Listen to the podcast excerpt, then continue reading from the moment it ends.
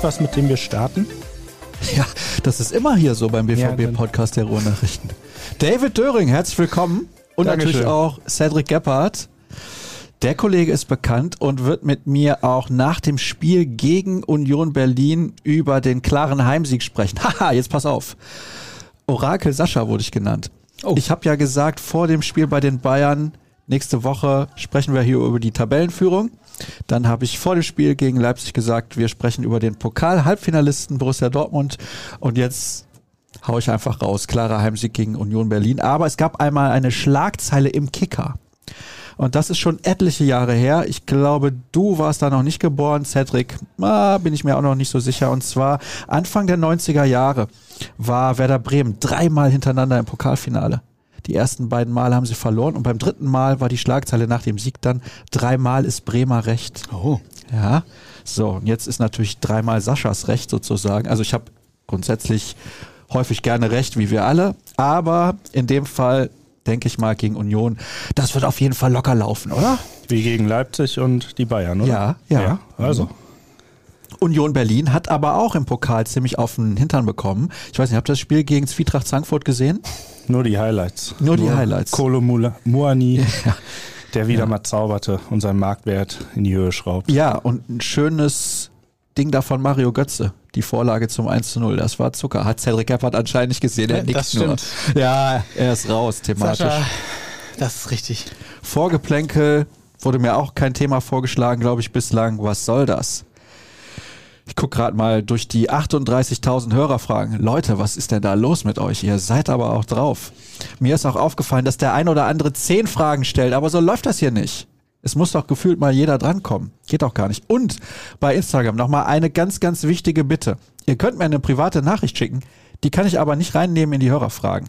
Denn dann habe ich ein Problem. Da muss ich immer keine Ahnung, nochmal 20 Nachrichten extra lesen. Wenn man so eine Story postet mit so einem Kästchen, wo ihr dann die Fragen stellen könnt, dann kann ich da auf alle Ansehen klicken und kann da so durchswipen. Das ist deutlich angenehmer. Weil sonst habe ich hinterher ein Postfach, das ist so explodiert. Das ist ja nicht der Sinn der Sache, sondern ich möchte ein bisschen was an Übersicht haben. Sonst kann ich da schwer die einzelnen Fragen raussuchen. Mal wieder was dazugelernt bei dir. Ja, aber Ich wusste es so. nicht. Ne? Du wusstest Ja. es nicht? Nee, Okay. ich wusste es nicht. ja.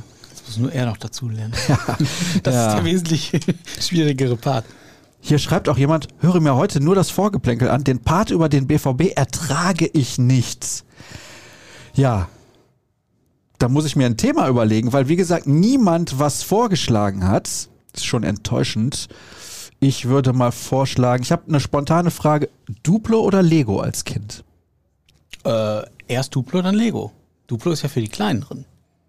Ich mu muss ich mich sofort anschließen, genau. Du Ja? spielst so irgendwie, bis du vier, fünf oder so, sechs vielleicht bist und dann äh, geht irgendwann die Lego-Phase los. Jetzt frage ich mich natürlich, wie kommt Sascha Stadt auf dieses Thema? Und da seht, ihr seht es nicht, hinter seinem Boah. Da liegt ein Lego-Riegel. ein, Ein Lego-Schokoriegel. so, der liegt dann da und da hast du Wahnsinn. aber jetzt ganz schnell geschaltet, Sascha. Ja, ich habe gedacht, ich muss mir irgendwas ausdenken. Wir müssen ja ein paar Minuten erreichen, sonst ist der eine Hörer auf jeden Fall schon.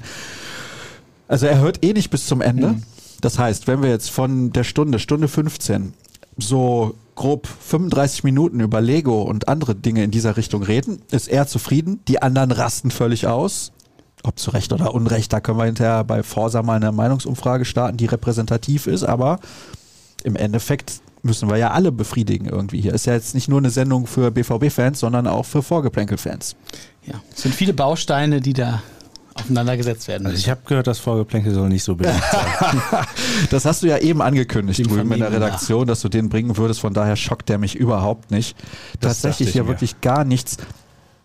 Vielleicht gehe ich hier mal durch die Trends Star Wars, Tanzverbot, Ja, Karfreitag, ne? Worst Concert Lanz. Was war da wieder los beim Markus? Habt ihr das übrigens gesehen hier? Oh, hier wird gegrüßt aus Budapest von Wolfgang, der eigentlich im Kreuzviertel wohnt. Was haben wir gesehen? Das Video. Mit dem Finaltorschützen von 1990. Das Ah, auch ja, gesehen. ja, das habe ich gesehen. Der, diese, diese schönen WhatsApp-Grüße, die man sich irgendwie für 100 Euro, 150 Euro von früheren Sportprofis, aber auch noch aktuellen, glaube ich, einkaufen kann und dann Äh, hat man überhaupt nicht gemerkt, dass er abgelesen hat. Aber es gab noch einen kleinen Bonus. Und alles im Preis inklusive. Ja. Das war Also schon, ich finde es eigentlich einfach hart, wenn du irgendwie als Fußball-Weltmeister, wie viele Jahre, 30 Jahre später dann für 100 Euro solche Sachen machen musst. Puh. Ja gut, aber von irgendwas muss er ja auch noch leben. Ja, Und ich sag mal so, leicht verdientes Geld. Ja, okay. ja. Aber manchmal eben auch mit, naja, Also, sagen wir mal so, es tut mir auch ein bisschen leid. Also, das meine ich. Hm? das war, das war schon nicht, nicht so schön.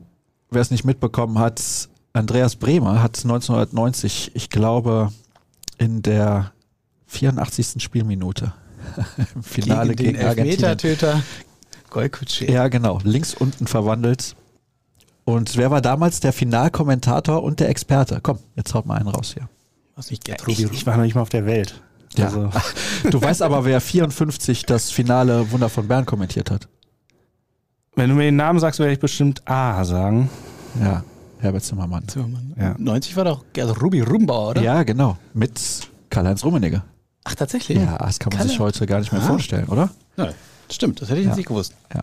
Kalle Rummenigge war damals der Co-Kommentator und ich glaube, Ruben Bauer sagte sowas, Cocochea geahnt, nur halten konnte er nicht so in die Richtung und dann war er auch schon längst drin.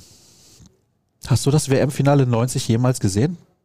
Äh, nur in Highlights. Nur in Highlights. Und du, Cedric? Ja, ich auch. Ne? Ja, okay, alles klar. Ja, war kultig. In Rom. Sascha, du als Italien-Fan. Ja. Ja. Ich wurde heute gefragt, jemand, den ich kenne, fährt am Wochenende nach Rom, wo man da essen gehen soll. Ich würde direkt sagen, in der Nähe des Kolosseums. Möglichst günstig. Ja, der, der Klassiker-Tipp ist eigentlich Seitenstraßen. Und dann vielleicht nochmal eine Seitenstraße davon. Weil in der Regel stehen die Kellner dann ja auch draußen und, ah, wollt ihr nicht hier reinkommen? Wir haben hier eine völlig überteuerte Pizza, die auch nicht lecker ist. Und ihr müsst auch noch lange warten, weil eigentlich sind wir schon ausgebucht. Vor allem am Osterwochenende. Wenn die Einheimischen irgendwo essen gehen, ist das eigentlich immer ein ganz gutes Indiz. Ne? Ja, das stimmt. Und vielleicht nicht zu zentral. Ja, sondern absolut. wenn man, es reicht ja vielleicht schon eine Bahnstation, U-Bahn-Station zu nehmen und zack, ist man irgendwo, wo sonst keiner ist von den ganzen Touristen. Aber du wirst ja wohl einen guten Tipp auf Lager haben. Also. Ich hatte einen Tipp auf Lager, da war ich 2020 im Herbst, als Dortmund bei Lazio gespielt hat in der Champions League mit ein paar Kollegen, unter anderem Jürgen Kors. Da waren wir in einem Restaurant, habe ich gesagt, komm, da reserviere ich, da gehen wir heute Abend hin und es hat ihn gemundet. Heißt La Carbonara. Ah. Und da gibt es natürlich Pizza und Fleischgerichte. ja, mögt ihr Carbonara? Das mag nicht jeder. Ich glaube, du Ich bist bin da komplett raus. raus als Ich bin Vegetarier. als und du? Vegetarier bin ja? ich Ich raus. mag's, ja. Ja. Wenn du es frisch selber machst, ist schon Ja, geil. ja, genau. Acht Minuten. Ich weiß nicht, ob das an Vorgeplänkel reicht für den Kollegen, der nur das Vorgeplänkel hören wollte. Ich würde sagen, ja, oder? Wir haben ja wirklich doch noch einiges auf der Agenda. Ja, einiges zu besprechen. Boah, war das schlecht. Ja, es liegt den äh, Leuten ja auch einiges auf dem Herzen, ne? Ja, Also- das kann man wohl sagen. Es liegt aber vielen das Gleiche auf dem Herzen, deswegen bitte beruhigt euch jetzt schon. Wir werden nicht jede Frage vorlesen. Es ist unmöglich. Alleine über 70 Fragen bei Twitter, über 120 Fragen insgesamt. So viele hatten wir noch nie, seitdem es diesen Podcast gibt. Ihr könnt hier auf diese Knöpfe drücken. Dich hört man jetzt nicht, wenn du trinkst. Trink einfach mal, David. So läuft das hier beim Premium Podcast. So, jetzt kannst du wieder reden. Ja, ich müsste das eigentlich auch kennen, weil äh, den äh, netten Roadcaster benutze ich ja auch ab und zu. Und Ja, eigentlich müsstest du das kennen, hast aber nie gemacht, ne? Nein. ich muss ja Einmal niemanden mit Profis. umschalten, wenn ich Podcast mache. Ja, genau, weil du redest ja durch. So. Ja. Sagen wir es mal so. Nach fünf Minuten wusstest du, es wird nichts. Kann man es so knallhart sagen? Ich, ja, ich hatte eigentlich schon die Hoffnung, dass, dass da noch was kommt. Ne? Also nur der Zeitraum wurde immer länger. Du hast es nach fünf Minuten gedacht, du hast es nach 10, 12 Minuten gedacht, du hast es womöglich nach 20 Minuten gedacht, als der BVB vielleicht zum ersten Mal für wenige Minuten geschafft hat, das Spiel ein bisschen zu beruhigen. Und dann war der Ball auch beim 0-1 im Netz nach 22 Minuten und dann hast du schon gemerkt, es läuft hier ganz in die falsche Richtung. Du hast den Weg ja auch nicht mehr korrigiert gekriegt, auch in der zweiten Hälfte nicht. Also du bist ja wirklich noch sehr, sehr, sehr gut bedient mit 0 zu 2. Ich hätte nach der Anfangsphase wirklich gedacht, dass äh, der BVB da irgendwann zurückkommt, weil es ja gar nicht gar nichts Unübliches ist, dass Leipzig, die sehr offensiv eingestellt sind, die immer wieder versuchen zu pressen, ähm, dass die halt sofort Druck machen werden. Und diese Druckphase dachte ich, muss der BVB überstehen. Und dann kommt nach 10 Minuten, nach 15 Minuten kommt dann etwas Entlastung vielleicht rein, kommt dann vielleicht auch mal die erste BVB-Chance rein und sie kam halt nicht. Und es ging halt die ganze Zeit so weiter. Ja, man ist ein bisschen hinterhergelaufen, symptomatisch Mats Hummels in der einen Situation, wo dann das Gegentor fiel. Aber das fiel ja dann auch noch, ich will nicht sagen unglücklich, weil Werner ihn so halb reingestolpert hat. Also er wollte ihn irgendwie Richtung Tor bringen und dann landet er genau im langen Eck. Also ich meine, blöder hätte es ja nicht laufen können. Aber da muss ich sagen, finde ich, äh, ist ja Mats Hummels einfach nur ein, ein Teil von der Fehlerkette. Ne? Der sieht dann blöd aus, weil er eigentlich den Schritt raus macht. Vorher hätten ja Chan und Brandt eigentlich Simakon schon ganz anders attackieren müssen. Ähm, und nee, Schoboschlei war es. Ähm, die haben ihn ja quasi nur begleitet. Ja? Und in der Mitte war Werner, hatte er auch viel zu viel Raum, war Süle nicht richtig rangegangen das war, äh, ja, das würde ich jetzt nicht nur auf Mats Hummels irgendwie äh, abladen. Das war insgesamt dann schon. Nee, nee, um Gottes Willen, so meinte ich das nicht. Mhm. Ja, aber die Szene war ein bisschen symptomatisch und passte ja dann auch Voll. ins Bild. Du hast jetzt gerade gesagt, 10, 15 Minuten überstehen und dann denkt man, der BVB kommt zurück. Das Interessante ist ja, ich hatte gedacht, es läuft eventuell genau andersrum. In München läuft man 10, 15 Minuten komplett hinterher, die Bayern machen Riesendruck und da war es genau andersrum. Eigentlich hat der BVB komplett das Spiel gemacht wirkte voller Selbstvertrauen und Sicherheit und Souveränität. Dann eine Szene, zack. Und dann dachten alle, ja, in Leipzig wird es genau andersrum sein. Sie wissen jetzt, Leipzig macht Druck, okay, diese Phase überstehen wir. Defensivere Aufstellung haben wir ja auch gesehen. Edin Terzic hat sich dann überlegt, okay, wir müssen da ein bisschen was anders machen. Es hat überhaupt nicht funktioniert und gefühlt jeder Zweite fragt ja, woran hat es hier liegen? Wir wissen es auch nicht. Und würden sie es wissen, würden sie es natürlich anders machen, der Klassiker. Aber ich war, ich war über die ersten Minimum 25 Minuten fast schon schockiert. Das kann ich nachvollziehen, weil also ich möchte es gar nicht schönreden, dass, äh, dass Leipzig da irgendwie ähm, am Anfang angerannt ist, weil da war ja schon zu erkennen, Dortmund lässt richtig viel zu. Und Dortmund war vor dem 1 zu 0 schon, ich glaube, fünfmal angewiesen auf Gregor Kobel, dass der die Bälle festhält. Und äh, deshalb war es jetzt vielleicht nicht die typische Anfangsphase. Es war ja auch nichts in Sachen Entlastung oder ähm, Vorwärtsdrang zu spüren. Also die Offensiven waren nicht eingebunden in der Anfangsphase und so ging es dann weiter. Ich würde sagen, dafür war der Ball auch einfach immer viel zu schnell weg. Ja, du hast dich ja, es gab ja, wann hattest du mal eine Phase, wo der BVB mal wirklich ein paar Sekunden, wir reden von ein paar Sekunden länger den Ball hatte, um überhaupt mal ein Kombinationsspiel aufzugehen, hat es ja gar nicht gegeben. Leipzig hat so früh den BVB gepresst, so sehr gestresst, dass du immer direkt wieder die Umschaltmomente hattest, musstest wieder dich zurückziehen und das hat äh, dem BVB richtig die, den Stecker gezogen. Du hast einfach gar nicht Du hast es einfach gar nicht überhaupt geschafft in deren Drittel. Ne? Wir hatten irgendwie, wie viel mit 12 zu 1 Torschüsse nach 34 Minuten oder was? Der, äh, ich hatte irgendwie zur Halbzeit mal gesehen, hatte BVB 38% Zweikampfquote. Natürlich auch unterirdisch, gerade in so einem Spiel. Jude Bellingham nicht dabei, fehlt dir natürlich auch mit seinen Dribblings. Der verkörpert natürlich auch ganz was anderes.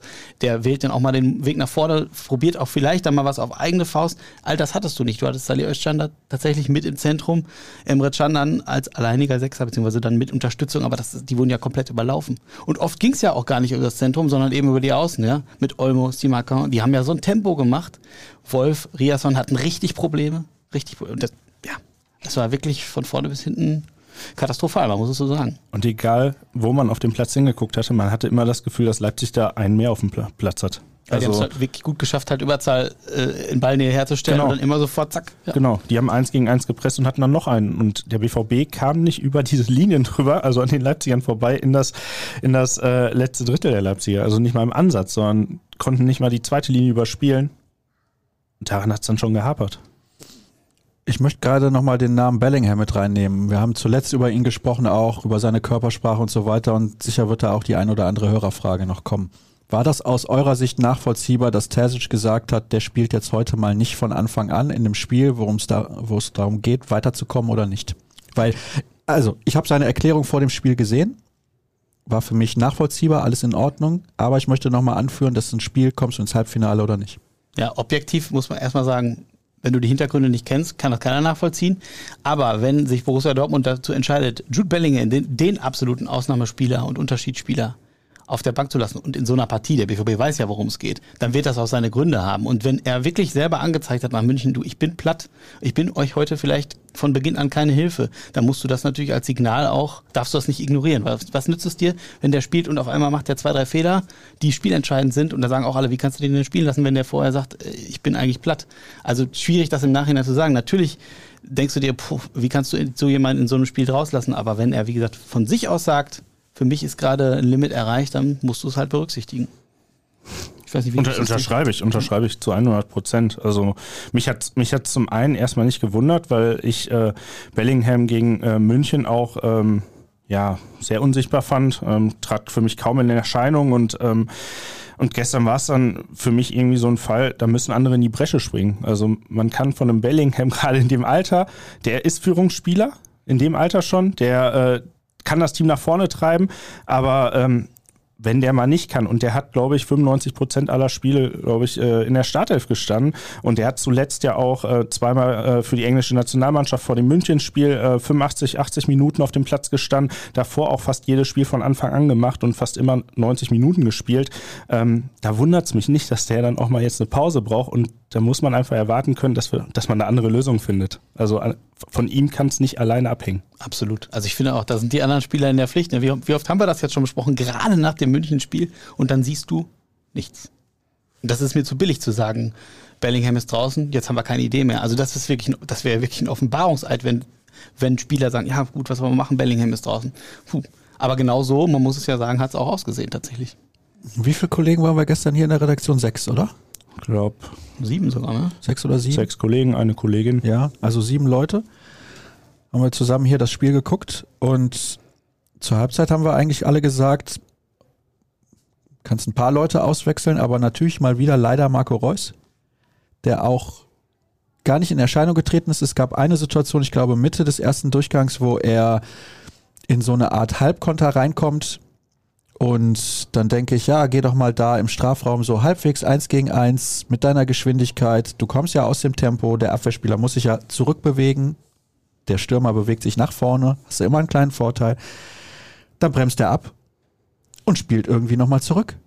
Ja, da platzt mir doch der Kragen. Was ist denn da los mit ihm? Symptomatisch, ne? Dafür, dass keiner Verantwortung übernehmen kann oder will oder. Ja, aber wer soll denn nicht Verantwortung ja. übernehmen, wenn es der Kapitän nicht tut? Absolut. Ich, ich habe jetzt auch gelesen in der Statistik, 17 Ballkontakte hatte der insgesamt. Das ist natürlich schon verheerend. 17 Ballkontakte? Habe ich gelesen. Ich weiß nicht, ne? ich habe es jetzt nicht verifizieren das können. Ja, er hat natürlich viele ja Wege gemacht, aber äh, er hat nicht in den entsprechenden Räumen den Ball bekommen. Und wenn, dann hast du es gerade skizziert, fehlt da komplett das Vertrauen.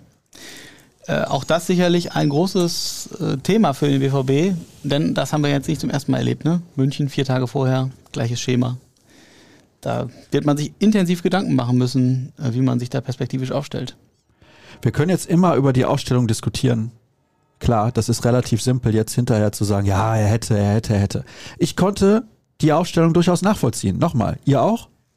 Du hattest ja nicht viele Möglichkeiten mehr auf ja. der Bank. Also ähm, Malen, wo man jetzt zuletzt sagte, der kommt so langsam in Form, der hat jetzt gerade seine beste BVB-Phase, die jetzt gerade überhaupt nicht überragend ist, aber der bringt mal ein paar Scorer-Punkte irgendwie äh, mit, ähm, ne, liefert ganz gut ab, wurde eingeladen zu einer niederländischen Nationalmannschaft, hat er glaube ich auch ganz ordentlich performt.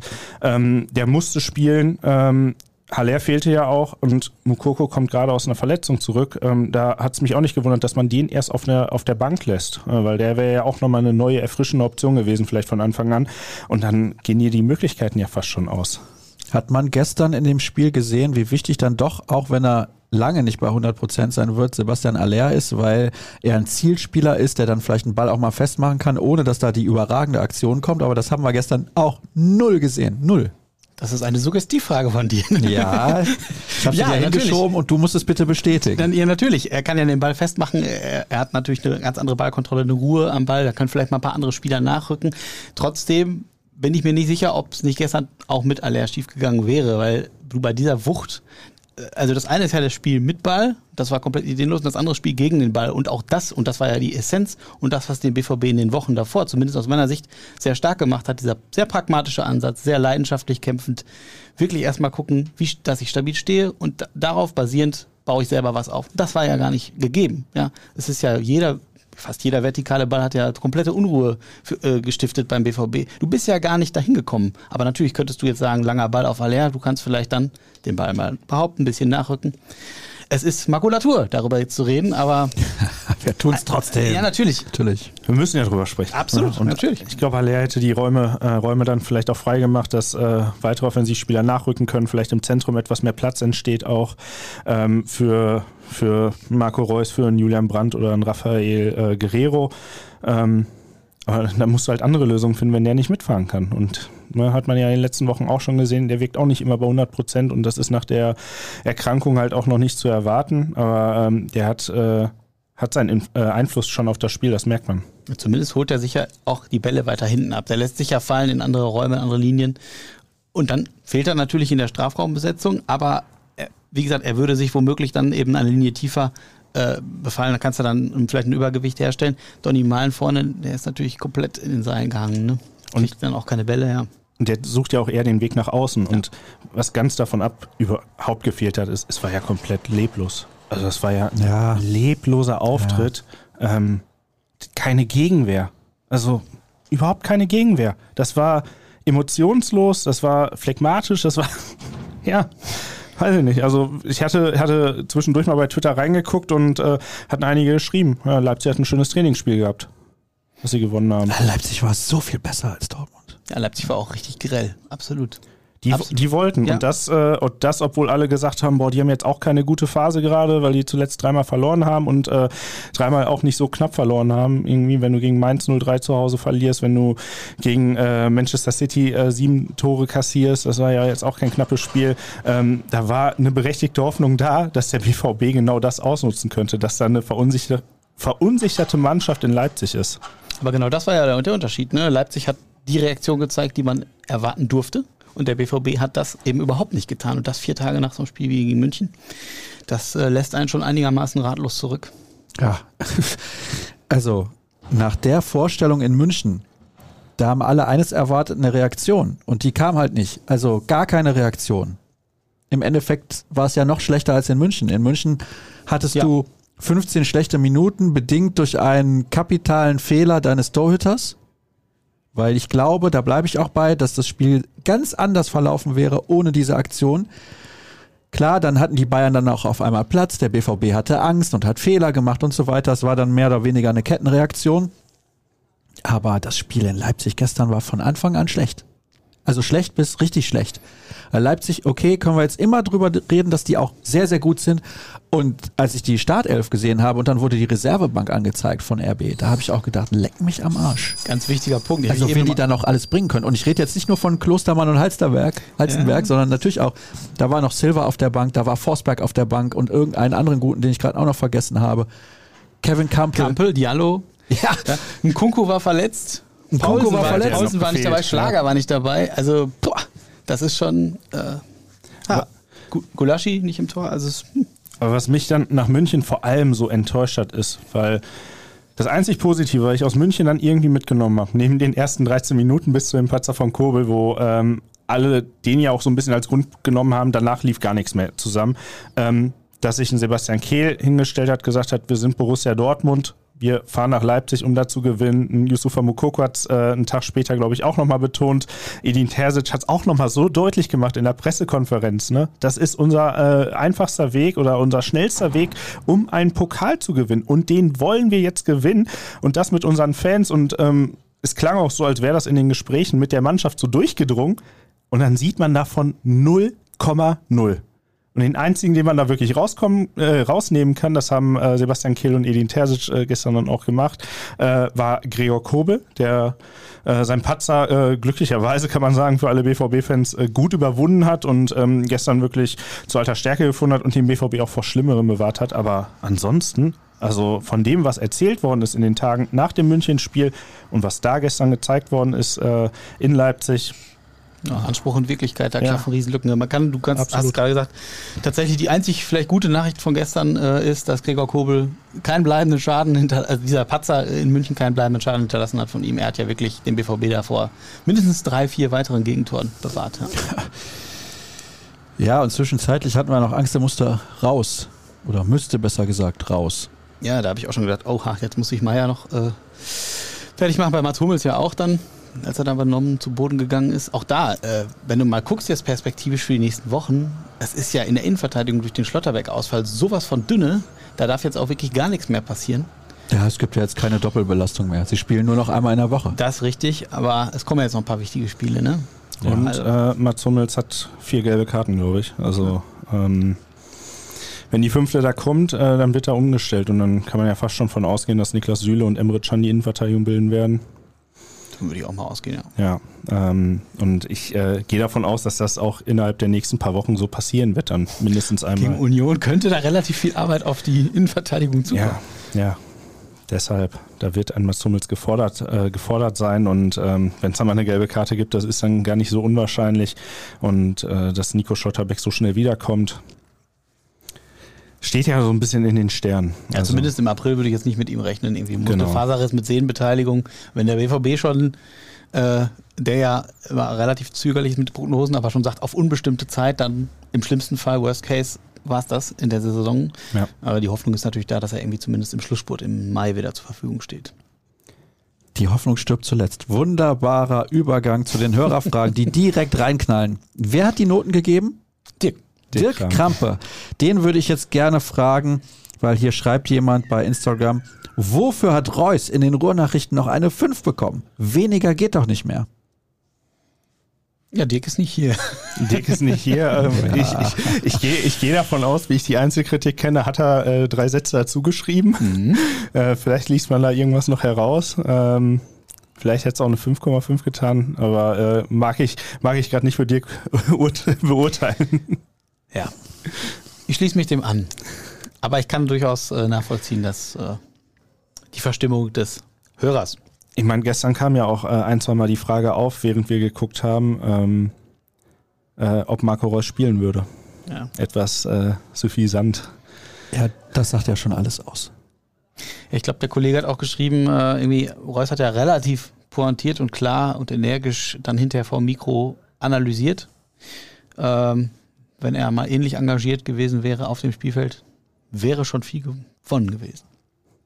So, jetzt pass auf. Oder passt auf, besser gesagt. Muss ich mich dran gewöhnen, dass hier zwei Kollegen sitzen.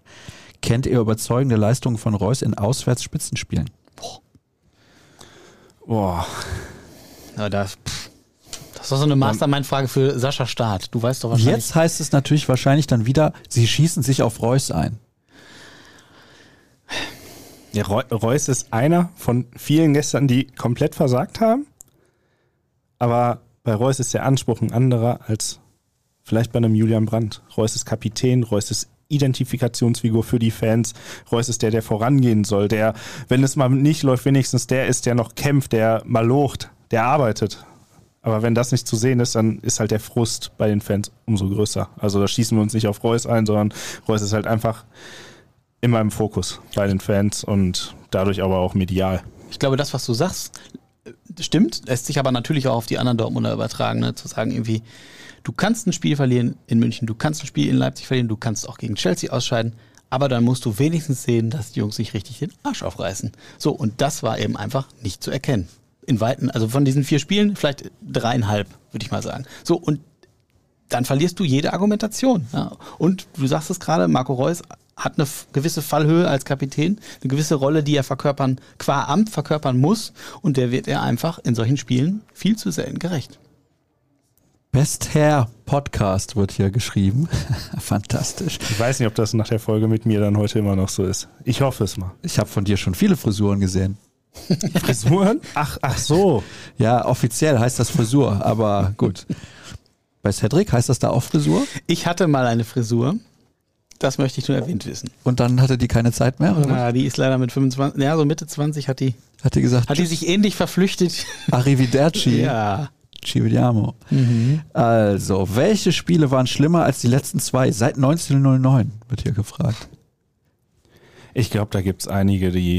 Äh, Ja, da gibt's etliche. Die ganzen Ja. hohen Klatschen in München zum Beispiel. Und Ich glaube, Derby-Niederlagen. 4-4 gegen Schalke ist auch War so das zweite 4-4. Halbzeit. Das Die war schon 4-4-Niederlage gegen Schalke damals. Ja, und wer, wer irgendwann zwischen 2005 und 2009, glaube ich, regelmäßig ins Stadion gegangen ist, der hat da auch einige Spiele gesehen, ähm, an die möchte man sich nicht zurückerinnern. und ähm, ja, es ist äh, vieles äh, geschieht da, glaube ich, aus der Emotion heraus gestern. Ähm, man ist einfach enttäuscht, weil man weiß, glaube ich, wie viel Qualität in dieser Mannschaft steckt und dann wird davon gar nichts gezeigt und wenn man den eigenen Spielplan nicht auf den Platz bekommt und Leipzig macht alles irgendwie dicht, dann möchte man ja irgendwie ein bisschen Gegenwehr sehen und das war ja gestern dann auch nicht der Fall. Ähm, da ist das Enttäuschende dann, glaube ich, insgesamt, weshalb man dann sagt, das ist das schlechteste Spiel der, äh, weiß ich nicht, seit, seit Beginn der, seit äh, Gründung des Vereins 1909. Ähm, wobei Sebastian Kehl ja auch gesagt hat, also es ist das schlechteste Spiel, was er seit einer Weile gesehen hat. Ähm, Ja, Darf ich noch kurz ein interessanter Natürlich, Punkt, weil du gerade sagst, in den Wochen zuvor haben sie die Qualität auf den Platz bekommen. Hast du, glaube ich, gerade nee, nee, nee, ich meinte eher, ähm, dass man sieht, wie viel Qualität da ist. So genau. Ja. Und das finde ich ist ja jetzt gerade wieder der Punkt. So ein Spiel wie gestern oder auch das in München wirft dann eben die Frage auf, wie viel Qualität ist da eigentlich wirklich substanziell in dieser Mannschaft? Ja, Für was ja, reicht pass es? auf. Da hat jemand geschrieben, auch, hat nicht RB eigentlich den besseren Kader? Und ja, in der Breite haben sie den. Absolut. Wir haben gerade die Bank äh, ja nochmal Und kurz. vielleicht sogar auch in der Spitze haben sie den. Kann man drüber diskutieren. Ja. Ja. Wichtiger Punkt. Ne? Ich glaube, das ist jetzt auch gerade was, was allen so ein bisschen dämmert und die Zweifel natürlich wachsen lässt. Reicht das eigentlich wirklich? Ne? Wir haben uns ja, über diese Siegesserie, hat man sich jetzt so mal auf Augenhöhe gewähnt. Dann kriegst du in München so eine Klatsche und gegen Leipzig bist du auch komplett chancenlos, wenn es drauf ankommt. Da kannst du natürlich fragen, hat dieser Kader die Qualität, die du dir erhoffst? Moin aus HB war die Siegesserie doch mehr Glück als Verstand, ist der BVB der Hinrunde zurück. Das ist natürlich jetzt was, was dann gefragt wird. Ist Terzic ein Langzeitprojekt? Jetzt Seoane holen und es klappt mit der unverdienten Meisterschaft. Das glaube ich nicht. Und bei Twitter fragt jemand, warum ist Terzic BVB-Trainer? Weil er unkompliziert ist und mal in der Kurve stand? Nee. Das ist mir auch zu polemisch.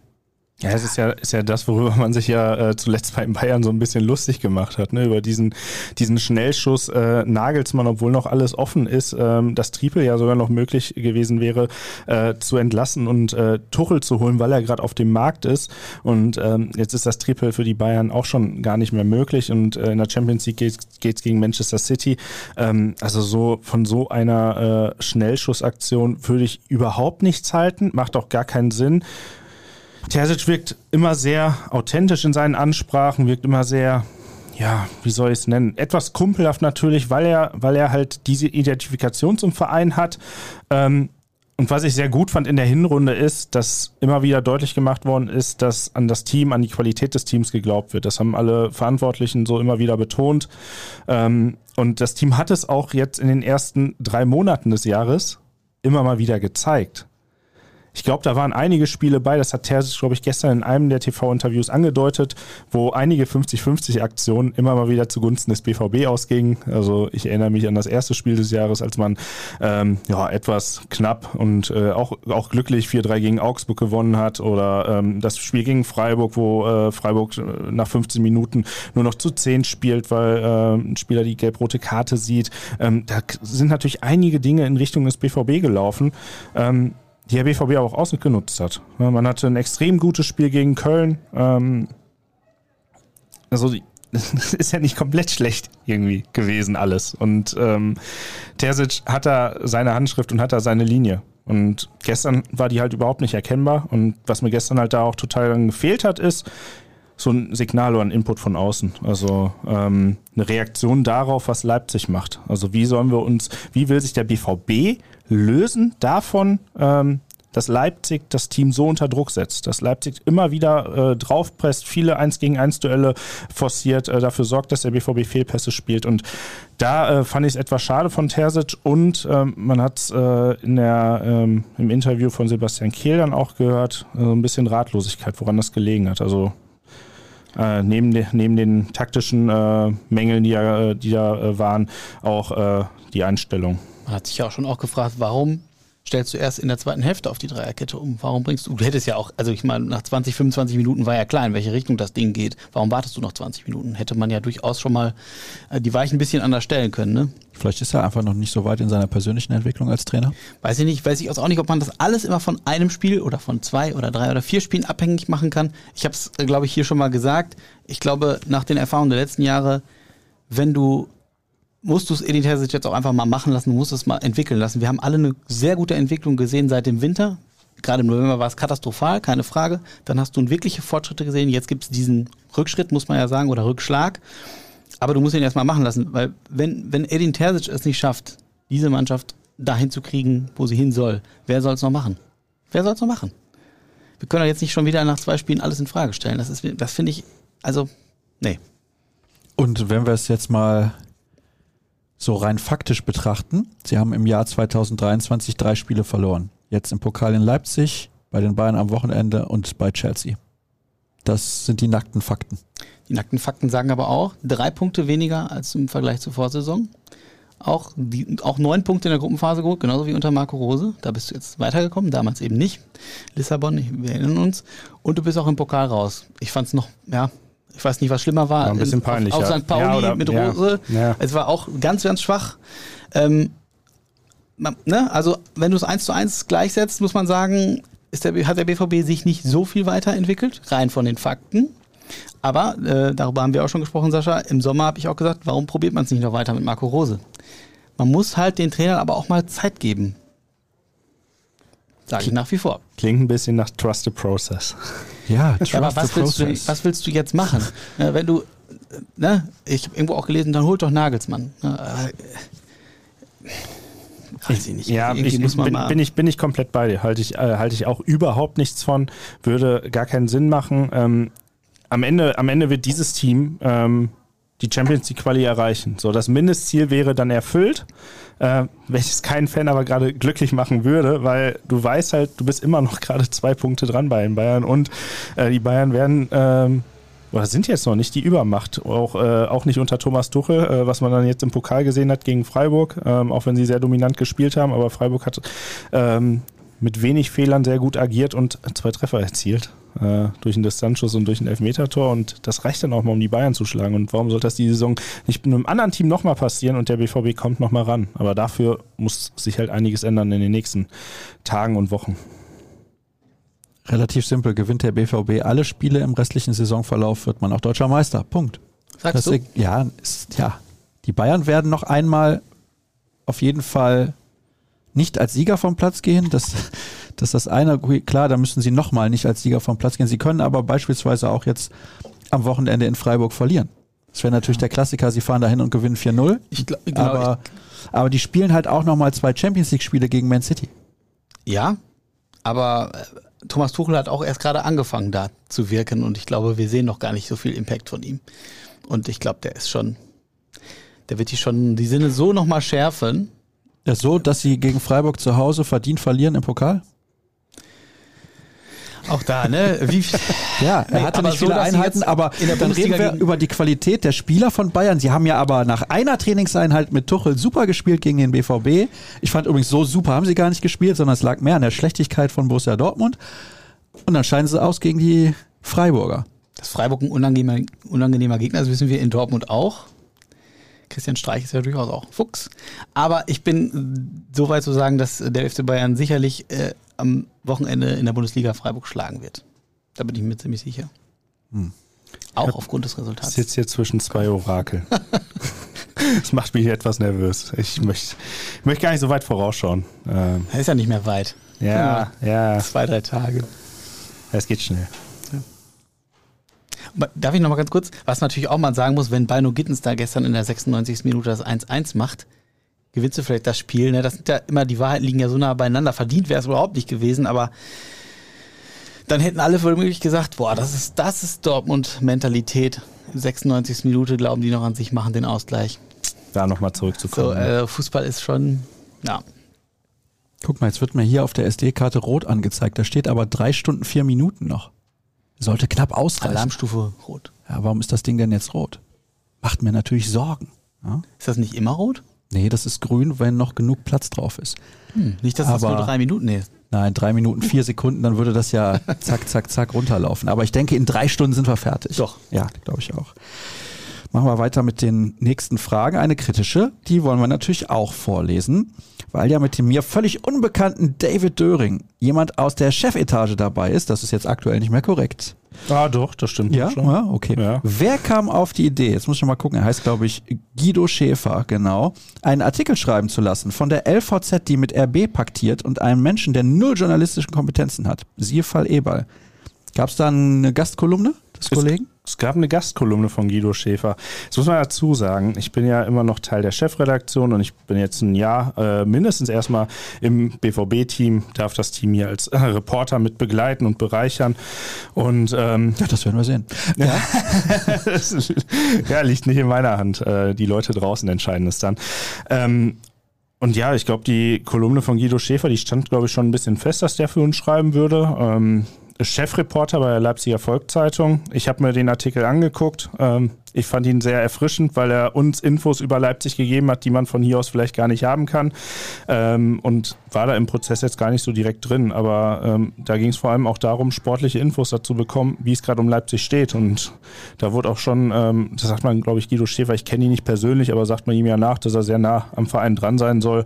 Ähm, und das hat man in dem Text dann gemerkt, weil er dann aufgezeigt hat, ja, es gab schon eine Krisensitzung nach den drei Niederlagen und da musste mal einiges raus, äh, rausgehauen werden. Ähm, deshalb möchte ich mir da aber auch kein weiteres Urteil erlauben. Aber wir achten natürlich bei jedem Gastkolumn, äh, Gastkolumnisten darauf, wen wir, wen wir uns ins Boot holen und mit wem besprechen. Und wir wollen möglichst gute Expertise haben zum nächsten Club und auch, äh, ja, sind auch immer sehr meinungsfreudig. Also Ja, nichts ungewöhnlich, dass wir mal eine Gastkolumne haben. Ja, Haben wir durchaus ja absolut. Chelsea auch gehabt. absolut. Das haben wir regelmäßig. Ja, eben. Ja, eigentlich zu fast jedem Spiel, oder? Also nicht jedes, ja? Nee, jedes nicht. aber, äh, so schon die, häufig, wenn es geht, genau. Ja, wenn es wir knackig wird. diskutieren das Thema Guido Schäfer gleich nach der Aufzeichnung nochmal und eventuell ändert sich da in Zukunft was. Jetzt werde ich hier gefragt, weißt du, wieso der Sohn eigentlich immer nur ein Champions League-Spiel ohne deutsche Beteiligung pro Woche zeigt? Da geht es um Handball. Ja, das weiß ich warum. Weil sie generell auf diesem Sender nur kommentierte Spiele zeigen. Das vielleicht mal mitbekommen? Es gibt keine Spiele, die einfach nur durchlaufen, egal in welcher Sportart bei den Kollegen von der Zone. Und alle anderen, jetzt weiß ich nicht, wie er heißt. Er heißt hier Nilsson Mandela. Vielleicht ist er gern mal in Südafrika, ich weiß es nicht.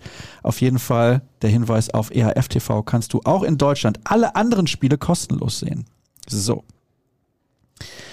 Warum holt man mit Benzebaini wieder einen Spielertyp, den man schon hat und der nicht weiterhilft? Ich glaube ja, sie haben Benzema mit Benzebaini verwechselt.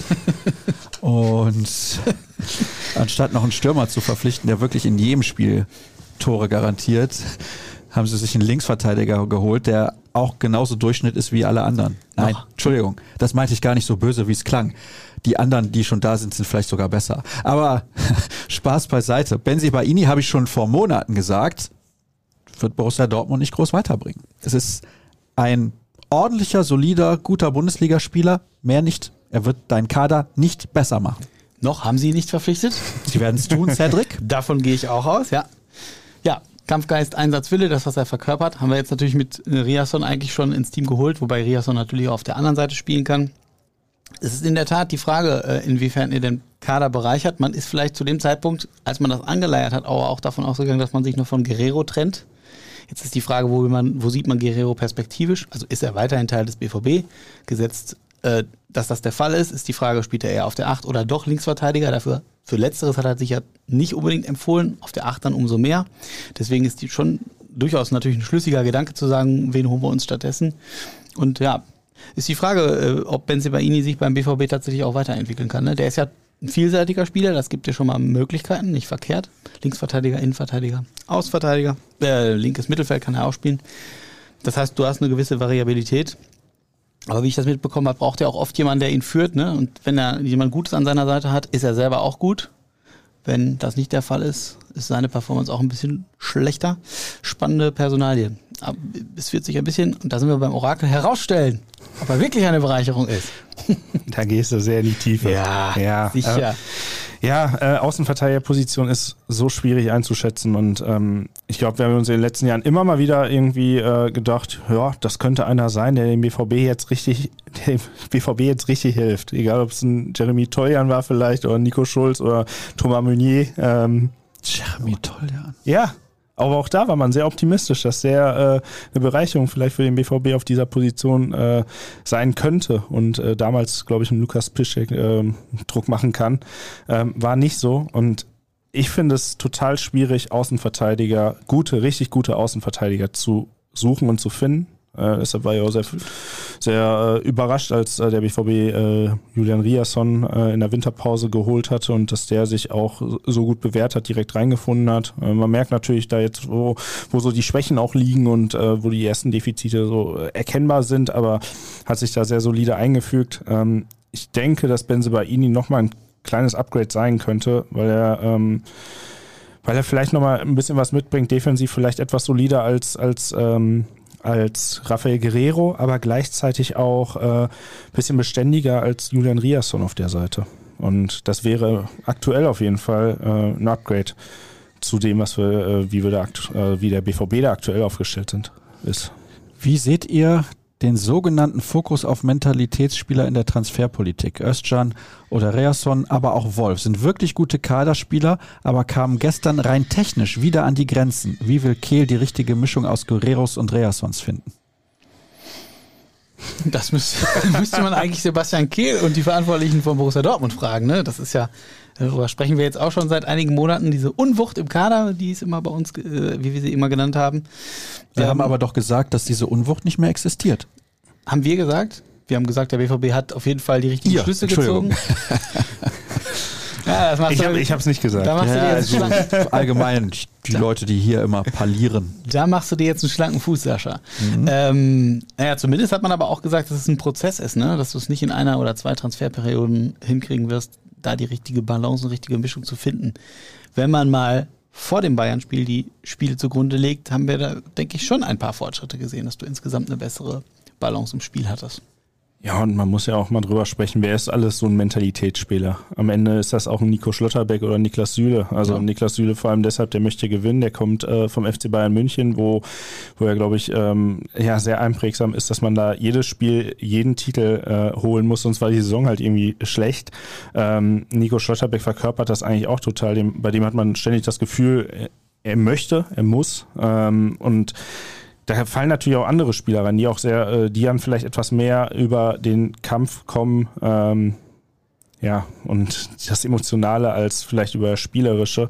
Aber Marius Wolf, den hat äh, vor der Länderspielpause hier jeder abgefeiert und gesagt, oh, der hat sich so verdient, dass er für die Nationalmannschaft berufen worden ist. Und ähm, jetzt sah die beiden Spiele echt nicht gut aus. Und ja, jetzt ist alles wieder schlecht. Also ähm, man, man, man findet halt nicht auf jeder Position immer den optimalen Spieler oder die besten Möglichkeiten. Und Marius Wolf hat sich da seinen Platz erarbeitet auf der rechten Seite.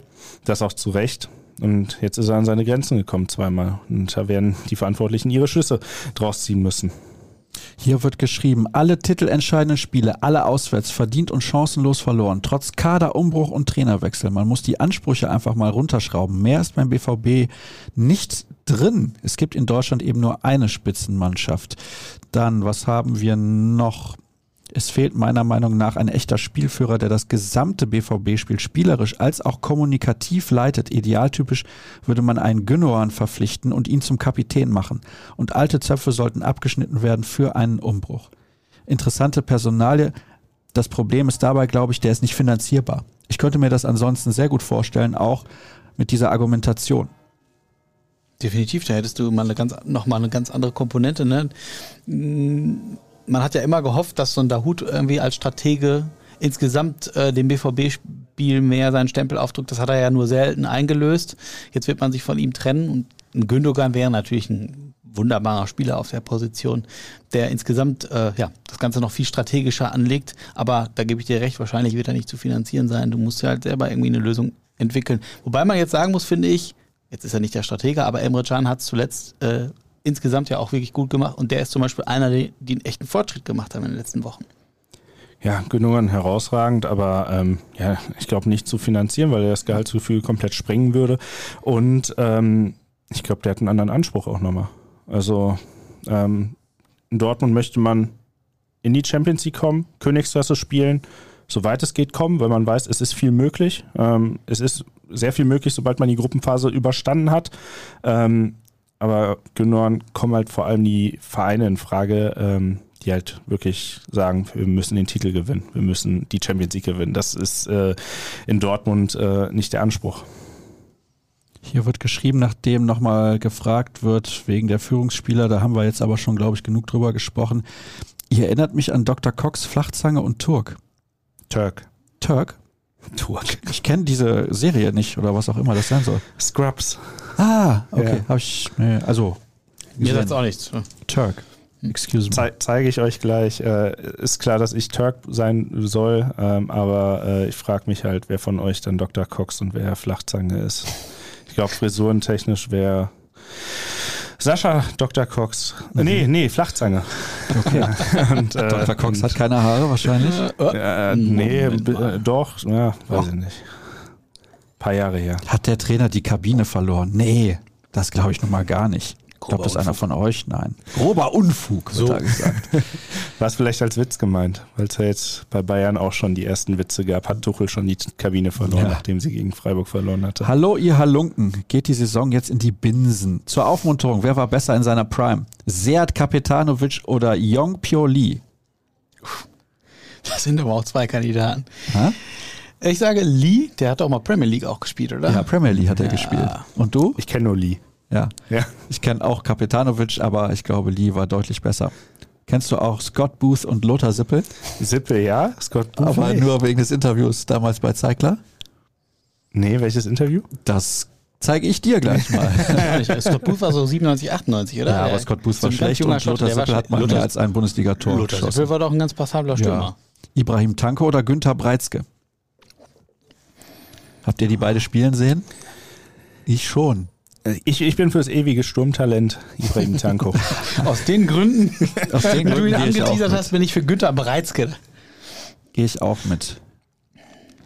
So, da war aber auch noch die Nummer mit. Uh, hier, pass auf. Innerhalb von vier Tagen wurde der BVB von zwei Ex-Trainern mehr als überzeugend geschlagen. Zufall? Nein. Das glaube ich nicht. Bin keiner, der an Zufälle glaubt. Könnte ich noch mal eine längere Schicksal, Geschichte erzählen, Sascha? aber ja, Schicksal.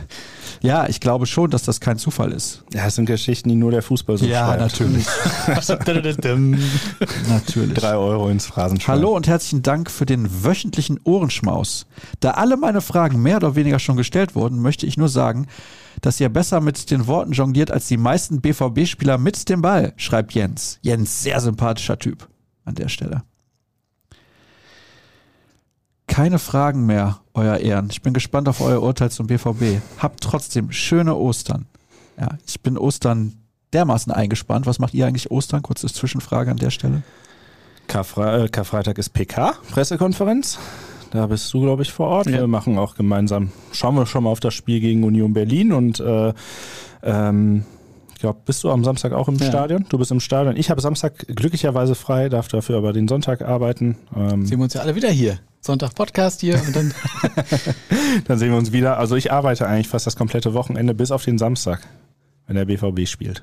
Und gehst dann privat ins Stadion. Nee, das leider ah, nicht. Das, leider, nicht. Ich schon. Da komme ich nicht zu.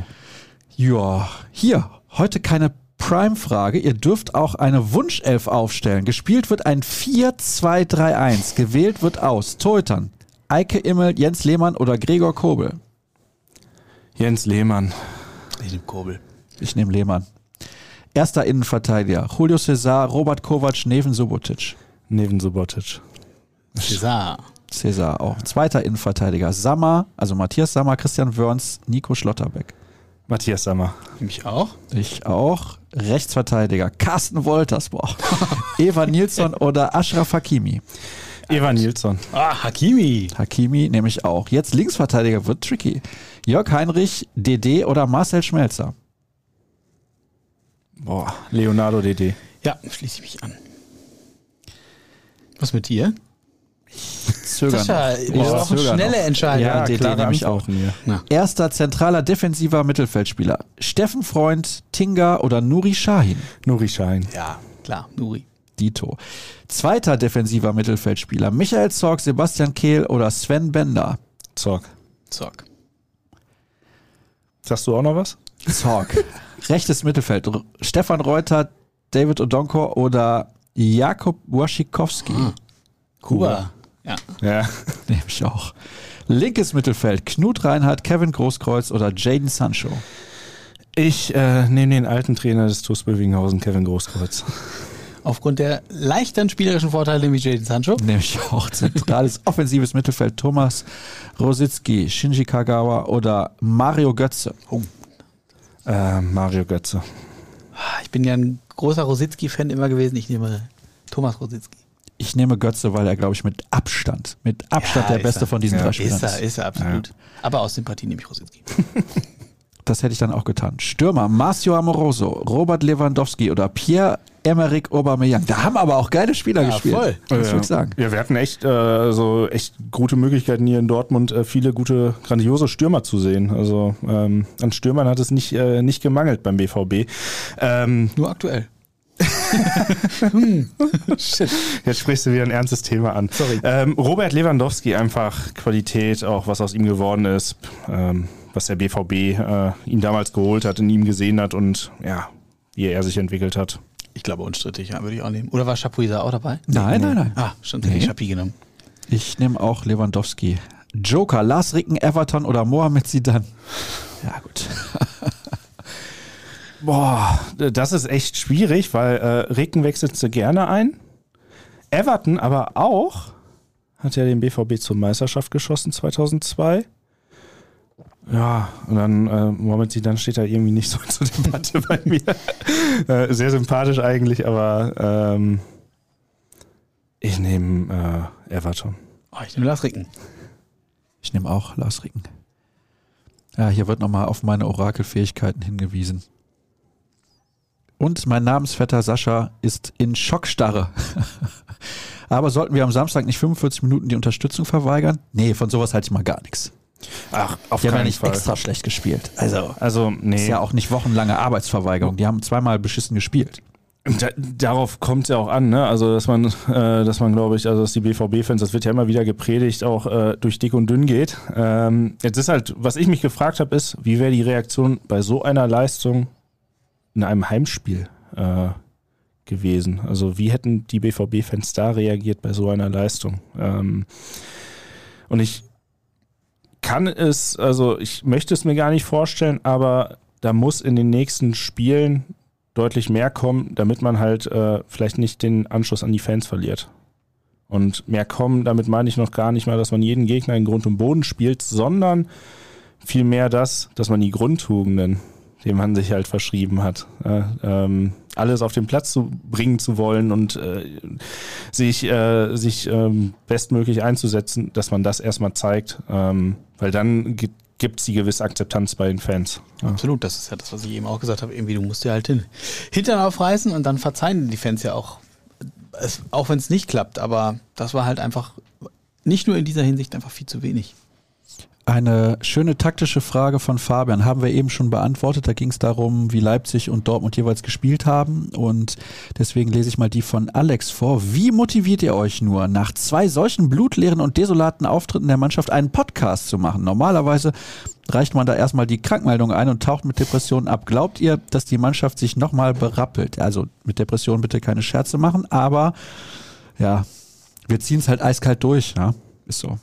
Wir müssen es durchziehen So. und ähm, wir blicken daher vielleicht auch etwas, etwas, ja, nicht nüchterner drauf, aber ähm, ich glaube, wenn du dann gestern als Fan dann mitgelitten hast und nicht aufgeregt hast, dann ist es noch was anderes als bei uns, die ja gestern gearbeitet haben und äh, das Spiel aus einem anderen Blickwinkel betrachten. Ja, also es gehört halt dazu, das aufzuarbeiten. Ne? Ja. Also es führt ja dazu, dass es viele Fragen gibt und wir viel Diskussionsstoff haben und das ist ja für uns erstmal positiv.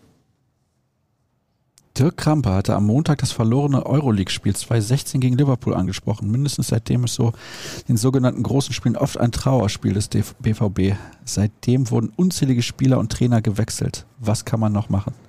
Ja, würde ich jetzt erstmal nicht so direkt unterschreiben, dass seitdem in großen Spielen äh, vieles ein Trauerspiel ist. Also ich glaube, man hat man hatte viele große Spiele danach noch, die äh, sehr begeistert haben. Ähm, man ist äh, seit 2016 äh, zweimal DFB-Pokalsieger geworden und äh, hatte auch einige sehr äh, euphorische Spiele in der Champions League diese Saison gegen Chelsea, das Hinspiel. Ähm, auch, auch wenn das jetzt vielleicht, äh, vielleicht nicht herausragend war, aber man hat gewonnen und ähm, man hat da alle äh, emotional, glaube ich, mitgerissen im Stadion. Und ähm, ich erinnere mich dann auch gerne noch zurück an so Spiele wie gegen Paris Saint-Germain, äh, als der BVB 2-1, glaube ich, gewonnen hat. Durch ein Tor auch herausragendes Tor von Erling Haaland. Also ähm, der BVB kann da seine in großen Spielen. Ähm, woran es fehlt, dass es nicht immer der Fall ist. Ich würde sogar sagen, das hat er in dieser Saison auch schon gezeigt, und zwar in beiden Gruppenspielen gegen Manchester City. Denn da war die Leistung wirklich, wirklich gut gegen einen wirklich starken Gegner. Ne? Also äh, du musst es halt offensichtlich nur. Absolut. Äh, das heißt nur. Die Aufgabe ist es, das irgendwie zu konservieren und dann wirklich on point abzurufen. Ja, und ähm, ja, ah ja, bitte. Ich wollte eigentlich schon mit der nächsten ja, Frage ja, die, die, Frage war ja, glaube ich, am Ende, was kann man noch machen? Und äh, ähm, viele Trainerwechsel und sowas, aber Geduld ist vielleicht auch eine, eine Tugend. Und ähm, wenn man am Ende das Mindestziel erreicht, Champions League Qualifikation, wo man halt immer noch die Chance hat, Meister zu werden, ähm, muss man am Ende der Saison analysieren. Und das werden die, werden die Verantwortlichen tun. Und ja, und dann auch mal Geduld besitzen, vielleicht mit einem Trainer. Natürlich kann man diese im Sommer wieder den Trainer auswechseln. Und dann stehst du vor, vor, dem, vor dem nächsten Berg, den du erneut wieder aufbauen musst. Philipp grüßt aus Nost. Warte, das lese ich nochmal vor. Philipp grüßt aus Nordost-Niedersachsen. Okay. Ja, das ist wirklich, man nennt es auch Niemandsland, denke ich, an der Stelle. Hat eine kurze polemische Anmerkung Wer war am Pokalabend schwächer, der BVB oder Dr. Felix Brüch? Der BVB. Da sind wir uns doch einig, zu. oder? Also, ja. Brüch hatte vielleicht auch nicht seinen besten Tag und es gab ja ein, zwei Szenen, ähm, wo, man, wo man hätte vielleicht äh, ein Foulspiel noch pfeifen können. Ähm, aber daran lag es gestern auf keinen Fall. Das wäre auch zu billig, das jetzt da auch Genau. Ähm, und sagt ja einiges auch darüber aus. So war es zumindest aus meiner Sicht, dass der BVB seine emotionalste Szene in der äh, Nachspielzeit hatte, als wegen irgendeiner Nichtigkeit da die Rudelbildung dann noch angefangen worden ist. Und äh, ja, und da zum ersten Mal Emotionen gezeigt hat, die 90 Minuten vorher komplett gefehlt haben. Wolf Fuß hat einige Male gefragt, wer hat denn da rumgespritzt? Mit dem Wasser. Ja, das habe ich dann hinterher erst erfahren. So. Habt ihr nicht auf Sky geguckt? Ja, aber wir, hatten, wir haben uns mehr, äh, mehr währenddessen unterhalten Doch. und analysiert. So, ja, deswegen sind ja, ja Kollege genau. Kröger und ich auch äh, in dem anderen Raum gewesen, haben es auf ZDF geguckt und auch etwas stiller. Tja. Ja, man muss seine Prioritäten setzen. So sieht's aus. Lob für Emre Can kommt hier rein. Weil viele völlig zu Recht über das Team meckern, muss ich mal ein Lob für den Einsatz von Jan loswerden. Bei ihm siehst du, dass er nicht verlieren bzw. unbedingt gewinnen will. Er hält seit Wochen dagegen, er zeigt dem Gegner mit mir nicht Freundchen. Und Michael grüßt natürlich noch aus Nordfriesland. Meine These holt der BVB in der Bundesliga sieben Siege und ein Remis. Also 22 von 24 möglichen Punkten werden wir deutscher Meister dass allerdings Terzic nach so einem Kackspiel das Wort Meisterschaft ungefragt verwendet ist. A. Sarkasmus oder B. gestörter Realitätssinn. Spott ist erwünscht, wird ja noch geschrieben. Ich weiß gar nicht, hat er das, ich hab's, da ich ja äh, schreiben musste, habe ich es nicht mitgekriegt. Hat er das tatsächlich gemacht? Irgendwie er hat sich mal vorbereitet. Hm? Ja? Ich habe nicht beide Interviews gesehen und äh, das eine, was ich gesehen habe im ZDF, da habe ich es, glaube ich, nicht gehört. Ähm, Spielt Wort, aber auch keine Rolle. Aber wenn das, wenn aber er muss doch jetzt nachdem er ausgeschieden ist mit seiner Mannschaft aus der Champions League und dem Pokal und liegt zwei Punkte hinter dem Tabellenführer in der Bundesliga, da kann er auch nicht sagen, wir wollen Zweiter werden. Nee, genau. Also, also Sinne schärfen und deshalb das Wort Meisterschaft auch direkt in den Mund nehmen. Also es sind zwei Punkte. Also man muss das auch ein bisschen, bisschen, bisschen sachlicher äh, mal sehen. Ne? Es sind zwei Punkte, es ist alles noch offen. Ähm, der BVB hatte richtig gute drei Monate hat jetzt zwei Kackspiele und davon hat äh, eins dafür gesorgt, dass es äh, ein weiterer äh, Pokal die Saison nicht wird. Aber die Meisterschaft ist noch möglich und ist offen. Und ähm, beim Restspielplan sehe ich es eigentlich so, dass der BVB auch äh, diese auch erreichen kann. Aber da muss sich halt einiges ändern. Ne, ich glaube, genau, der Punkt ist halt, wie reagierst du jetzt tatsächlich gegen Union Berlin? Welches Gesicht zeigst du da? Das hat eben dann nicht nur, nicht nur mit drei Punkten zu tun, gegebenenfalls, sondern eben auch Signalwirkung auf das, was noch kommt. Ne? Wenn du da jetzt wirklich dich auch nochmal herspielen lässt, glaube ich, dann können wir uns von der Meisterschaft gedanklich verabschieden. Dann wird das nichts werden. Ja, was mir da ein bisschen Sorge macht, ist, dass äh, wir die Phrasen, die, oder die Sätze, die Terzic, Kehl, jetzt auch Watzke heute und gestern Abend gesagt haben, dass wir die gefühlt alle schon mal gehört haben. Also Führungsspieler werden in die Pflicht genommen und äh, es muss mehr kommen und äh, so ein lebloser Auftritt und vom Gefühl her war das alles schon mal irgendwie in der Hinrunde der Fall. Da wurde noch ein bisschen gesagt, ja, man muss Geduld haben, es muss sich entwickeln. Ähm, das darf halt jetzt nicht nochmal passieren. Und da müssen, glaube ich, sehr klare Gespräche geführt werden und äh, die Sinne geschärft werden darauf, äh, was jetzt noch kommt. Sind Länderspielpausen ein Reset-Knopf für uns? Alles 100% danach auf den Kopf gestellt. Also nicht, ist eine steile These, ne? Ist das so in der Vergangenheit auch so gewesen? Also die, die, die, am Ende fand ich zum Beispiel, dass die Weltmeisterschaft dem BVB sehr, sehr gut getan hat. Ähm, der BVB kam am besten aus dieser WM-Pause heraus. Ähm, vielleicht hätte es mit der aktuellen Form äh, dem BVB besser getan, da noch ein, zwei Wochen weiterzuspielen oder so. Oder mit der Form, äh, die der BVB hatte, äh, nach dem, nach dem Köln-Spiel direkt gegen die Bayern zu spielen. Ja, das so, glaube ich auch. Das ja. sind alles, aber das sind alles Hypothesen. Ja, es ist halt, gehört auch nochmal dazu. Und man muss ja auch trotzdem es irgendwie hinbekommen, ähm, mit diesen Problemen umzugehen, ja. weil äh, Bayern hatte ja ähnlich viele Spieler äh, abgestellt an die äh, Nationalmannschaften und die kamen auch alle erst am Donnerstag, glaube ich, wieder vor dem, vor dem München-Spiel. Da müssen, müssen alle mit umgehen. Also. Absolut. Reasson und Özcan haben nur Zweitliganiveau. Was meint ihr? Nein, das stimmt nicht. Tja. Was ist mit Süle? Wo ist, ein, wo ist er ein Leader? Was ist mit seiner Körpersprache? Unglaublich. Er hat schon auch sehr gute Spiele gemacht für den BVB in der Zeit, seitdem er hier ist, finde ich.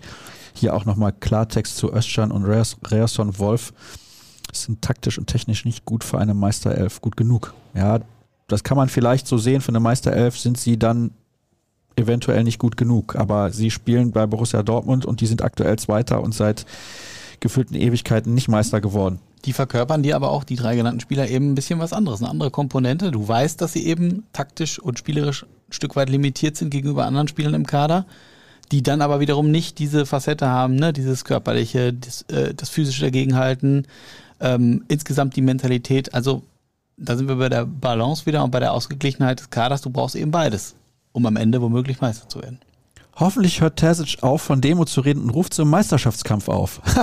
das ist ja genau das Gegenteil von dem, was eben geschrieben wurde. Es ist, es ist ein schmaler Grad. Ne? Wenn er jetzt sich morgen in die PK setzt und das so raushaut, würden doch vielleicht alle, ne? und dann geht es vielleicht nicht gut gegen Union.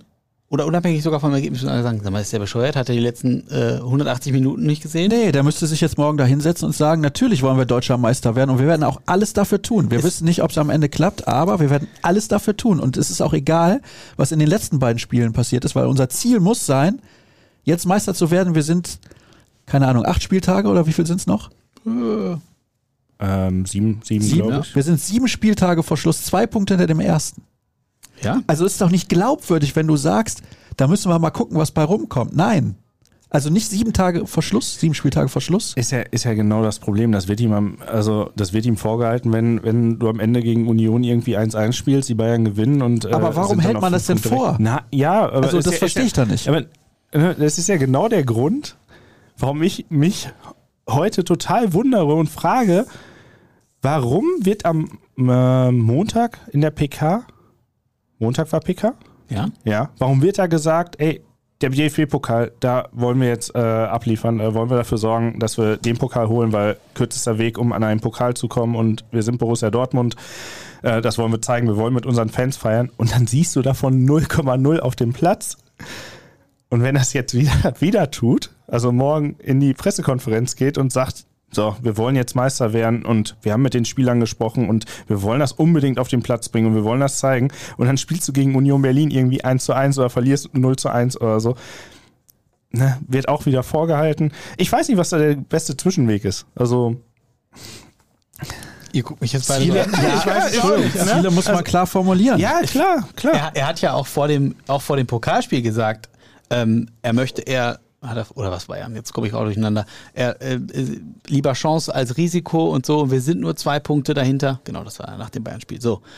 Und natürlich ist die Ausgangslage immer noch positiv für Borussia Dortmund. Ist doch keine Frage. Ich meine, man war im Winter vor der WM äh, neun Punkte, neun Punkte oder zehn, ich weiß es jetzt nicht mehr, dahinter. So, jetzt, jetzt sind es noch zwei. Natürlich hat sich die Ausgangslage verbessert. Natürlich ist noch alles drin. Und ich glaube übrigens, es sind acht Spiele noch und nicht sieben, meine ich. Ist auch egal, Auf jeden ja. Fall hast du noch genug Chancen, natürlich. Ja, es sind acht Spiele. Aber ich glaube, der, aber wie gesagt, Union Berlin wird jetzt dann, denke ich, schon ein Wegweiser. Ob du es wirklich jetzt äh, die Reaktion zeigst, die man jetzt schon zweimal angekündigt hat, oder es äh, eben lässt. Ja, stimmt ja auch. Michael hat eben von sieben Siegen und einem Unentschieden bei 22 Punkten gesprochen. Da müssen es wohl noch acht Spiele sein. Ich war im Stadion und war fassungslos, wird hier geschrieben. Und dann der nächste, bitte ausschließlich Vorgeplänkel. Nach dem Spiel im Pokal bin ich komplett bedient. Reaktion auf Bayern war noch viel schlechter zu sein. Wahnsinn. Wie könnt ihr euch diese Leistung erklären? Haben wir auch schon drüber gesprochen. Wie seht ihr Sali Özcan nach nun Dreiviertel der Saison? Kleiner Terrier oder doch nur trabender Mitläufer? bin etwas ernüchtert, muss ich sagen. Hätte mir im ersten Saisondrittel ähm, fand ich in einigen Spielen echt äh, sehr ordentlich und dachte auch, ist ein belebendes Element, weil es vielleicht einer auch der dazwischen haut, ähm, so ein bisschen, ja, möchte nicht äh, in alten Zeiten irgendwie denken, aber ein bisschen Typ Sven Bender. So, und äh, im Jahr, äh, in diesem Jahr, in 23, kommt es mir eher so vor, als würde er in vielen Spielen nicht mitgehen können, nicht das Tempo mitgehen können, was die anderen an den Tag legen. Ähm, vor allem in den großen Spielen nicht. Ich glaube, das reicht, reicht vielleicht gegen das Bundesliga-Mittelmaß, ähm, aber in den großen Spielen fand ich es jetzt äh, schon sehr enttäuschend und ähm, sah wenig Mehrwert dann äh, von Ötschern aus. Ähm, Vor allem siehst du, finde ich, wenig Impulse nach vorne. Ne? Also gegen den Ball ist das noch alles okay. Ja gut, aber das war doch vorher klar, dass da keiner ist, der so große Ja, du hoffst ja natürlich trotzdem, dass du das irgendwie ein bisschen den Spieler weiterentwickeln kannst. Ne? Und in einem funktionierenden Bilde äh, macht auch so ein äh, Spieler dann vielleicht mal einen Schritt nach vorne. Aber in der Tat, da kommt dann eben relativ wenig, ja. Ich schäme mich für diese untrainierbare Mannschaft. Außer Kobel dürfen alle gehen. Vielleicht könnt ihr analysieren, warum beim 1-0 Özcan seinen Spieler laufen lässt, Hummels Hüftchef ist und Süle Werner komplett freilässt. Es kotzt mich so dermaßen an. Das wollte ich einfach vorlesen. Haben wir ja schon ein bisschen was dazu gesagt, wie dieses Tor zustande gekommen ist. ist das so ein bisschen Kummerkasten heute nochmal? Ja, ich habe den. Eindruck. Demnächst richten wir eine Telefonleitung Hallo, ein. ihr Experten. Die Woche hat mich angesichts der Leistung sprachlos gemacht. Lustloser Haufen von Millionären. Ja, die, ja, die Stimmung, die Stimmung kippt halt nach so eine, nach so, äh, nach so einer Leistung gegen Leipzig. Und äh, ja, es ist dann manchmal der Schnellschuss, weil, weil glaube ich, viele sich äh, einiges erhoffen. Also die Fans erhoffen sich sehr, sehr viel äh, von ihrer Mannschaft und ähm, da wird dann auch äh, vielleicht schnell mal außen vor gelassen, was drei Monate davor war, weil man am Ende jetzt hier äh, einen Pokal, äh, ein, eine Möglichkeit auf den Titel verspielt hat und jetzt nur noch eine hat und die ist natürlich, die hat man auch nicht mehr in der eigenen Hand. Bester BVB-Podcast ever. So lobe ich mir das. Weiter so, Sascha. Auch das lobe ich mir so. Wieso können sich die Spieler nicht selbst motivieren? Ich glaube, die motivieren sich selbst, aber es ist dann die Qualitätsfrage und da kommen wir oft drauf zurück. Fürs Vorgeplänkel. Bundesliga-Tabelle nach Sympathie. Ist der Vorgeplänkel ist ja schon relativ weit fortgeschritten. Ne? Ja. Ist das schon die, die Pre-Closing-Phase dieses Podcasts? Ja, wir oder? sind gleich am Ende angelangt. Hier wird übrigens Äh. geschrieben, Skandal, euer neuer Chef heißt nicht Florian Gröger. Enttäuscht? Nein. Erleichterung, denke ich, an der Stelle. Pure Erleichterung. Kommen die ersten fünf Plätze und die letzten drei Aktu also aus der aktuellen aus der aktuellen Bundesliga. Bundesliga. was Sympathie angeht. Du darfst gerne starten. Ja, ja, Borussia Dortmund setzen wir natürlich an eins, ist doch klar. Mhm. Aber an zwei würde ich den SC Freiburg setzen. Oh, jetzt muss ich mal eben wirklich überlegen. Ich mag Werder Bremen auch gerne. Wir sind da relativ d'accord Ja, bislang. also ein cooler Club, ne? Coole. Sag mal bitte einmal das komplette Ja, du machst die Tabelle Tableau. auf. Ne? Ja, weil, ne? Köln, Köln mag ich auch gerne, ja. Gute Stimmung immer, cooler Verein. Wann haben wir denn noch? Gib mal bitte einmal hier. Darfst, Ja, ich sehe ja nichts. Er hält ja Bochum. Bochum tatsächlich mag ich auch. Mochte ich früher nie gerne, habe ich aber einfach hier schon mal erzählt. Ich habe ja früher in Bochum gelebt. Seitdem mag ich den VfL gerne. Da habe ich meine fünf. Gladbach ist auch noch ein ganz cooler Verein. Unten sehe ich ähm, ja, die Bayern. die Bayern, 18. Ja. Hertha finde ich auch so grau immer. Ja. Und dann muss ich mich entscheiden zwischen Hoffenheim, Leipzig und Wolfsburg. Ja. ja. Ja, also Schalke übrigens nicht, weil die ja trotzdem was verkörpern. Ja, dann glaube ich schon am halt ehesten teilweise noch Hoffenheim. gar irgendwie. nicht anzusehen, mit anzusehen. Ne? So, also ich wollte jetzt nicht. Ach, ich, ähm, also unten hätte ich mich mit Leipzig, Hoffenheim und ich glaube dem VfL Wolfsburg angeschlossen. Das ist ja richtig. Ähm, und ja, unter den ersten fünf, äh, ohne, ohne direkte Reihenfolge und auch nicht wertend. Ähm, Borussia Dortmund, äh, Schalke 04, VfL Bochum. Ähm, oh, ich glaube, ich würde Hertha mit reinnehmen. Was? Ja, Entschuldige bitte. Hertha BSC Berlin. Und ähm, als äh, fünften Club ähm, ich schwanke zwischen Bremen und Gladbach. Ich schwanke noch. Ja, Genau. komm ich nehme Bremen. Ihr Hasen wird hier geschrieben. Joachim Kroll hat mir mal geschrieben, The Torture Never Stops. Saluti di Liguria. Also Liguria grüßt uns. Nee. Dalla Liguria. So. Schönes Stückchen Erde. Fleckchen, sagt man. In Italien. Ligurische Küste. Hauptstadt von Ligurien? Ach Gott. Was weiß ich nicht. Genua. Ah. So. Was war denn jetzt mit Joachim Krohl? Geht da, gibt's da noch Das war die komplette Aussage. Ach so. The Torture Never Stops. Ah, okay, ja gut, das war jetzt nur eine Feststellung. Wird- Frage. Emotionale. Achterbahnfahrt. Hm. Wie hoch gewinnt der BVB jetzt gegen Union? Ja. Möchtest du tippen? Yus, Yusufa weil, du, Mokoko. du, hast, du, du hast ja schon gesagt, äh, du, du tippst, Sascha. Ja, lockeres 3-1. Lockeres 3-1. Easy. Du erinnerst dich schon noch ans Hinspiel, aber? Ja, das Spiel findet in Dortmund statt. Ja, das ist richtig. Ja, da Gregor Kobel ja stabil steht und nicht nochmal ausrutscht. Karim Adeyemi auch wieder auf dem aufsteigenden Ast ist, hoffentlich, nach seiner Verletzung und nicht so ein Rückpass spielt wie im Hinspiel und Yusufa Mokoko ein viel umjubeltes Comeback feiern wird, tippe ich auf ein ah, 2 zu 1. Für den Ich wollte auch 2 zu 1 sagen ja, für den BKB. darfst du doch auch. Das Ja, ja nicht aus. ja, hast du ja schon 3-1, möchte ich jetzt auch nicht. Ich sag 1-0 für den So. BVB. Und Okay. ja. Dreimal optimistisch bin ich aber nicht. drei Punkte. Mann, Mann, Mann. Cedric und ich werden es uns im Stadion ansehen. Wenn ihr uns folgen mögt auf den sozialen Kanälen, dann wäre das toll. Ihr kriegt nichts dafür, außer tolles Material, zum Beispiel bei Twitter at Cedric at David unterstrich Nikolas 18. Die 18, weil du Jürgen Klinsmann magst? Ja, die 18, weil ich Jürgen Klinsmann total abfeiere. Nee, war, äh, äh, das ist mein Geburtstag. Der 18. Achso, ich dachte Dezember. der erste Achte. Nee, nee, nee. Ja, ja Aber, können. ja, David unterstrich Nikolas war halt schon weg und dann ging halt nichts anderes. Und David Döring? Hättest du mal drüber nachdenken können, weil du Ja. heißt ja auch so. Geht, geht glaube ich, aber auch nicht mehr. Es gibt, ähm, wenn ich David Döring google, also meinen eigenen Namen, ähm, rankt mit mir bei Google immer ein ganz bekannter Panflötenspieler. Ja? ja, es gibt einen ganz bekannten Panflötenspieler. Spielst du Instrumente? Nee, überhaupt nicht. Du, Cedric? Nein, Gottes Ja, Ich bin so, also, sowas von unmusikalisch. äh, wahrscheinlich ist der Name auch schon vergeben.